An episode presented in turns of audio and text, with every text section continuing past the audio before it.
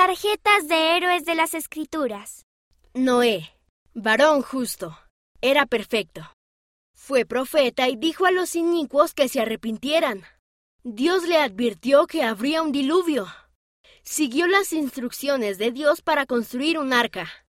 Mantuvo a su familia a salvo y también salvaron a muchos animales. Génesis capítulo 6 versículo 9. Rebeca. Y ella respondió, Sí, iré. Ayudó al siervo de Abraham cuando le dio agua a sus camellos. Era valiente. Abandonó su hogar para casarse con Isaac, el hijo de Abraham. Tuvieron hijos gemelos, llamados Jacob y Esaú. Génesis capítulo 24 versículo 58.